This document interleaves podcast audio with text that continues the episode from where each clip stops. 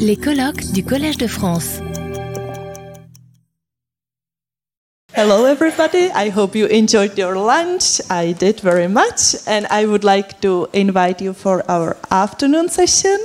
And I would like to invite uh, Violaine, uh, who actually works right around the corner in the Natural History Museum in Paris. Um, and she's working on the morpho butterflies, but she studied her PhD on Arabidopsis halleri, which is very uh, nice. um, and then she also continued uh, her postdoc in Montpellier and in the UK. And in general, she's interested in the role of balancing selection and adaptation. So the floor is yours. Thank you. Hello, everybody. Um, I'm actually very happy to be here for this uh, last minute talk. so, thank you, uh, Abdou and, and, Virginie, for thinking about me. Uh, that's very nice. So, today I'm going to show you some, some results we've got on the diversification of morpho butterflies in sympatry. Uh, so I would be more in the ecology side uh, of the spectrum. I hope you don't mind. um, so um, so morpho butterflies are found in um, the Amazonian rainforest, which is, and this is something you probably all know, a very uh, species-rich environment, and which is a very nice playground for us evolutionary biologists to question um, the evolution, the, the kind of feedback you can have between ecological interactions on one hand and the evolution of um, traits and speciation. So, uh, whether uh, the evolution of new species uh, changes ecological interaction you can have among those species in sympatry, or the other way around, how, how much ecological interactions sh are, are, shaping the evolution of traits and uh, the diversification of species. So, we are focusing, fo focusing on those. Um, very nice uh, butterflies uh, of the genus Morpho. They can uh, have different uh, shape, wing, wing, shape, wing colors, and, and, sizes, and also different ecologies. So some species are, are found mostly flying up high in the canopy, while others are found mostly in the understory microhabitats. And we are interested in understanding um, why they coexist and uh, what are the evolutionary processes leading to those different species with different phenotypes. So in the, in the morpho species living in the understory, we uh, frequently have uh, this kind of color pattern. So very contrasted color pattern with iridescent blue dorsal patterns uh, and brownish cryptic coloration in the ventral side. So um, just for, for your own information. So this iridescent coloration stems from the specific uh, structure of the wing scale uh, that are found on the, on the dorsal side. And the consequence of this uh, very specific uh, dorsal coloration is that when they, they uh, display their typical flap gliding behavior, uh, we have those flashes of blue. So here it's in slow motion and here in the actual uh, speed. Um, and basically, this has a very confusing effect on uh, predators and also on uh, the clumsy butterfly hunters like me. Um, and so, this combination of a fast erratic flight and uh, a specific uh, wing color pattern enhance the confusion of predators and enhance the escape abilities of those butterflies. And um, so we know that birds can learn to associate um, the, the, blue coloration and these escape abilities. And so uh, we think that they can learn and they can then focus on alternative uh, prey species so the blue coloration can become a signal of evasive capacities. And this will uh, generate what we call positive frequency dependent selection on color pattern, similarly as in Mullerian mimicry, even if those, those butterflies are, are non toxic. So um, we wanted to test whether uh, the evolution of color patterns depends on the density of different morpho butterflies living in sympatry. So, especially, we focus on three closely related species of morpho. So, this morpho Achilles, morpho Helenor, and morpho Deidamia. And we use the museum collection. So, we are, are lucky enough in the museum to have uh, more than 7,000 uh, morpho specimens in our collection. So we were able to sample uh, the whole South America while staying in Paris, basically, uh, with this museum collection. And we look at the variation in the width of the blue band on the dorsal uh, side of the wings in these three species. So here is the spatial distribution of those three species. So Deidamia and Achilles are basically restricted to the Amazonian basin, while Morpho Helenor has a larger distribution going uh, until the, the south of Brazil uh, and up to uh, Panama and Central America. And what we, we, we detected here using uh, those museum specimens is that there is a striking convergence, uh, local convergence in the width of the blue band in uh, throughout the three species. So basically, in French Guiana, they have a very thin band, while in, in Peru, for instance, they have a much larger band in all three species. And we think that this uh, parallel evolution of wing color pattern in those three species is driven by uh, the predator behavior and the escape mimicry um, phenomenon. So we have this. Uh, we described in this paper the mimicry between those species living in sympatry, uh, probably due to predator behavior. And then, um, because, sorry, because uh, uh, wing color patterns are widely used as um, mate recognition in, um, in diurnal butterflies. We question whether this uh, similarity in color pattern results in reproductive interference between those different species living in sympatry. So to test that, uh, we, um, we set up an experiment in Peru, so in the Amazonian part of Peru. And this was the work of a, a PhD student uh, named Camille Le Roy. Um, so what Camille did, he made a very fancy experiment where he took actual wings of Morpho and he glued it on this uh, solar-powered system. is something you can buy in every uh, for your, your garden. So basically, there is a solar panel and it makes the, the butterfly move.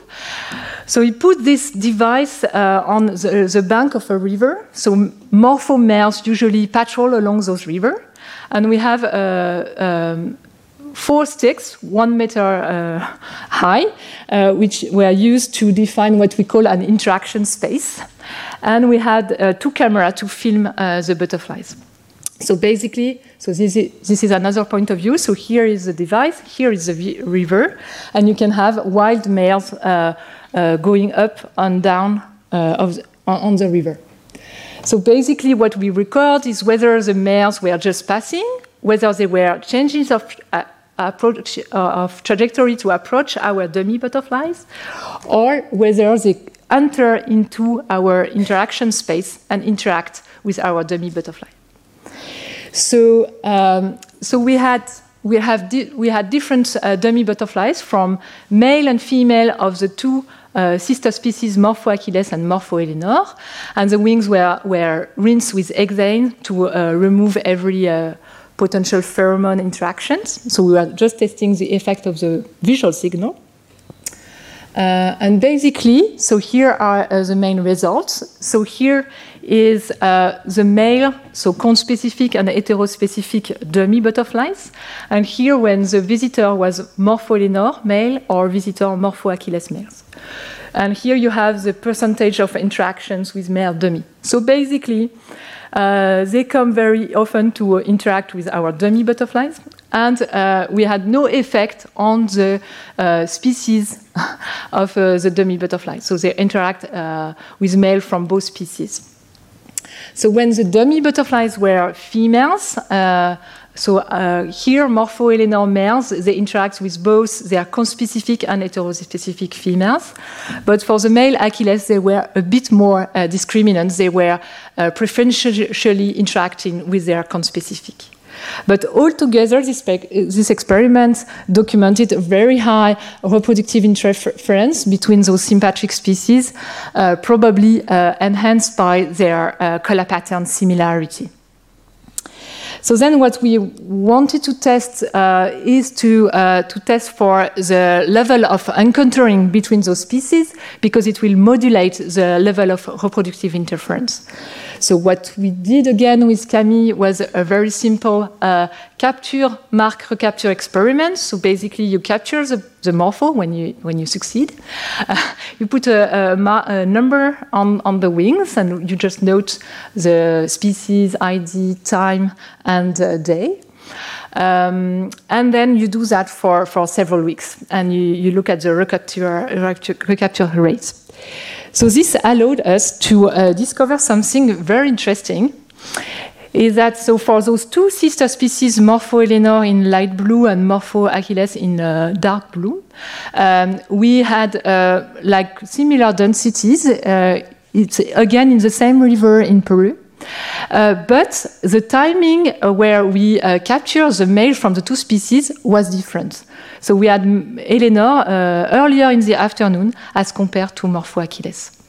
So this, potentially, this temporal segregation limits the reproductive interference between those two species. So you can you, you have a, uh, a kind of uh, a story that you can you can build up with this. So the, because you have mimicry, uh, color pattern mimicry in this in those species living in sympatry, this can enhance reproductive interference, but this can also favor the evolution of different temporal niches. So this is a question we are currently wor working on.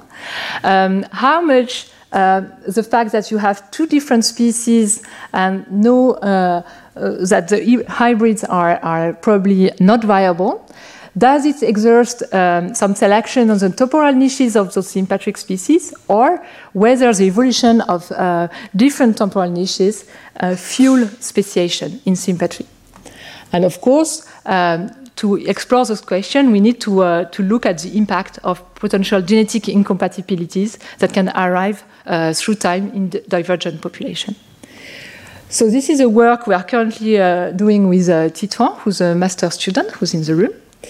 Um, so basically, what, what uh, Titouan and a previous student has, has, have been doing is to build an individually centered models and to run stochastic si simulations. So we have uh, uh, so here are the main assumptions. So we assume two species, and we assume that hybrids are completely uh, uh non-viable, non-fertile. Non, non so there is a high cost in females when they mate with heterospecific male. And we, have, we assume mimicry between our two species that trigger important uh, reproductive interference because of male-male competition, male-male interactions. So we have a kind of density-dependent selection uh, acting on, on, the, on the patrolling behavior. So basically what we assume is that we have different timing of emergence of our butterflies between species 1 here and species 2. And then we are looking at the evolution of the patrolling win window of male, which is centered around a value we call HA. So, so we, we look at the evolution of the position of the window and also of its uh, breath. So sorry. So if we assume that there is a single species and we have an emergence, let's say, in the morning, uh, and if we look at the evolution of the patrolling window of males, what we will observe is that most males will patrol close to the uh, emergence peak of females. Um, because in those butterflies, we assume that female can mate only once, while male can mate multiple times. So that virgin females are really the limiting fa factor for those males to reproduce. So basically, males will patrol uh, just after the female emergence with a, a, mean uh, timing of patrolling just after the emergence time. So this is when, when, when you have a single species, and so maybe I will skip that.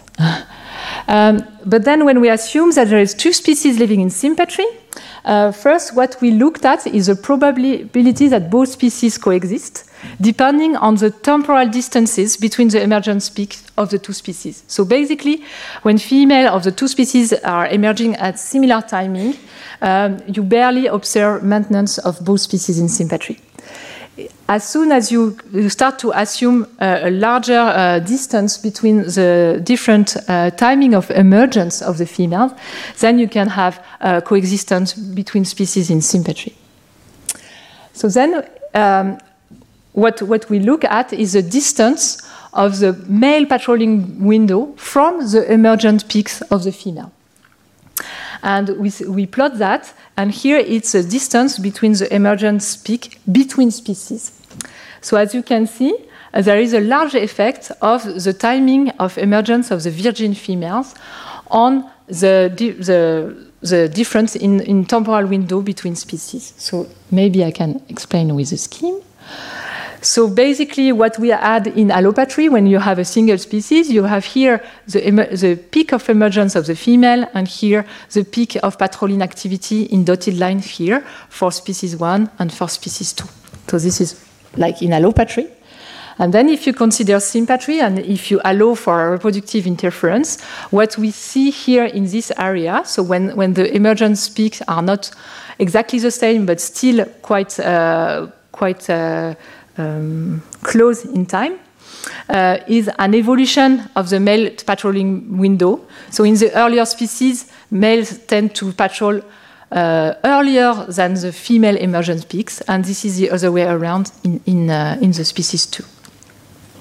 So basically, there is a huge effect on the in, uh, reproductive interference in the temporal niches of those two species. And we also had an effect on the, the width of the patrolling window. So again, we had a smaller width uh, in allopatry that tends to be larger, as you can see here, uh, when the two species are in sympatry. Uh, also because the patrolling, uh, the position of the patrolling window is, is slightly uh, um, earlier, for instance here, uh, from the emergence peaks of the female. So basically, what this, this uh, mod model and this, those simulations are showing is that uh, there is a strong effect of sympatry on species coexistence, but also on the temporal niches. So we can draw a kind of uh, causality link between uh, speciation and reproductive interference and the evolution of temporal niches in those um, sympatric species. But then we may ask, um, but can it be the other way around? Uh, can speciation be fueled by the evolution of different uh, uh, divergent temporal niches? So what we did with uh, Titouan is to extend the previous model. So we made two main changes. So now we are not considering uh, that only males are patrolling. We are considering that there is a window of reproductive activities restricted during the day in both males and females, and that will uh, influence their probability of uh, mating, encountering and mating. And we assume a B loci, and there are uh, just uh, there is two possible alleles, zero and one. Those alleles are completely neutral in terms of uh, there is not one allele more adapted to the earlier timing than the than the later timing, but they can uh, be a genetic incompatibility when uh, you have you are heterozygote as, those loci. So this kind of uh, uh, neutral Dobzhansky-Müller incompatibilities. Um, sorry.